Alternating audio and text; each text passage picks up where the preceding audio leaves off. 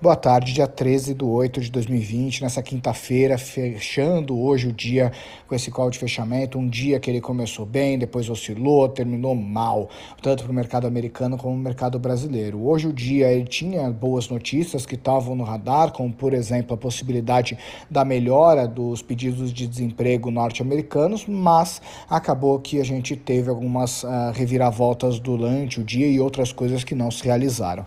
Falando dos destaques do dia, hoje teve uma desvalorização das commodities e por causa dessa desvalorização, algumas empresas que têm né, realmente o seu índice de preços muito atrelado a isso, como Petrobras e Vale, sofreram. E como a Petrobras e a Vale acabam tendo uma participação muito grande no Ibovespa, por consequência, o Ibovespa sofreu bastante, caiu, assim como outras empresas também sofreram hoje. Mas um ponto importante é que o presidente Jair Bolsonaro hoje foi a público reiterar toda a confiança que tem ao ministro da Economia, ao ministro Paulo Guedes, That's. Porém os investidores não, não agradou muito eles e eles continuaram com a cara feia, onde aquilo que no passado funcionou do presidente Jair Bolsonaro ir para a mídia para poder reiterar o comprometimento com o ministro Paulo Guedes, das outras vezes funcionou. Dessa vez não, porque os investidores estão bastante preocupados realmente com o furo no teto de gastos, o ajuste fiscal, e por causa disso acabou que o mercado acabou não relevando muito os comentários do presidente Jair Bolsonaro em relação a esse, essa confiança para o ministro Paulo Guedes.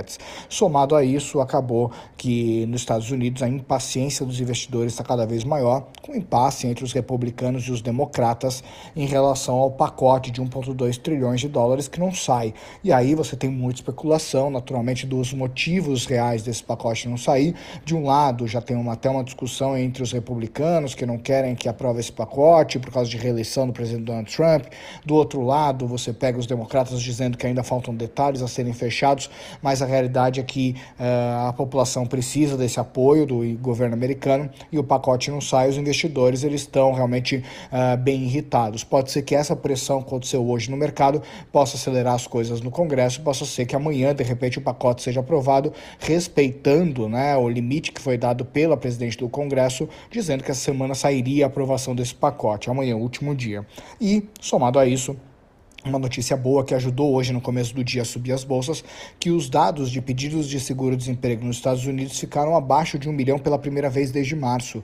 E isso foi super positivo, por quê? Porque, no caso, isso mostra que realmente a economia americana pode estar vindo uma melhora, mesmo sem ter, por exemplo, aprovação do pacote, mesmo ainda com muitos uh, caminhos ainda a serem descobertos nessa retomada da economia por conta da Covid-19. Alta expressiva na via varejo hoje, é, por causa do resultado que acabou acabou sendo né, publicado, e os frigoríficos sofreram demais hoje no pregão, principalmente por causa da identificação de coronavírus em exportações de frangos brasileiros. E aí acabou que a China, depois que publicou isso, acabou derrubando bastante os frigoríficos brasileiros.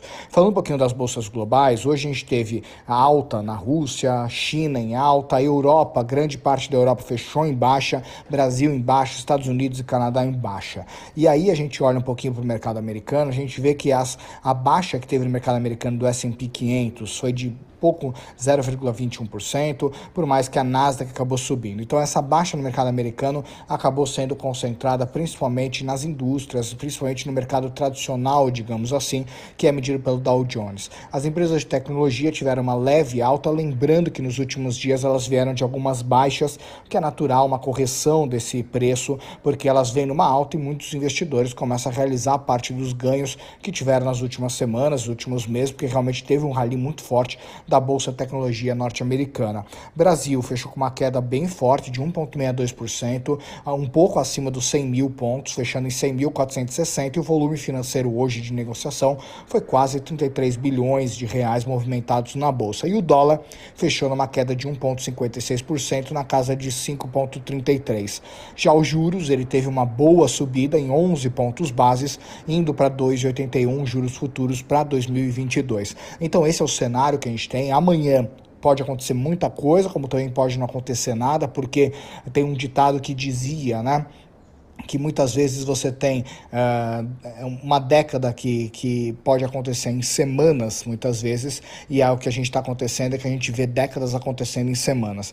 Então, por esse motivo, que amanhã pode ser um dia que sai a aprovação do pacote americano, pode ser que amanhã seja um dia realmente que essas notícias em relação aos frigoríficos brasileiros possam ser uh, revertidos ou possam ser amenizados, então muita coisa pode acontecer e a gente está vivendo um dia de cada vez. Muito difícil prever o que vai acontecer nos próximos próximos dias e meses, naturalmente por causa de tudo que tem de surpresas que estão acontecendo no nosso noticiário, de destaques que estão movimentando demais o mercado. E até sair a vacina da Covid-19, essa volatilidade vai continuar alta. Um grande abraço e até amanhã de manhã no nosso Morning Call. Tchau, tchau.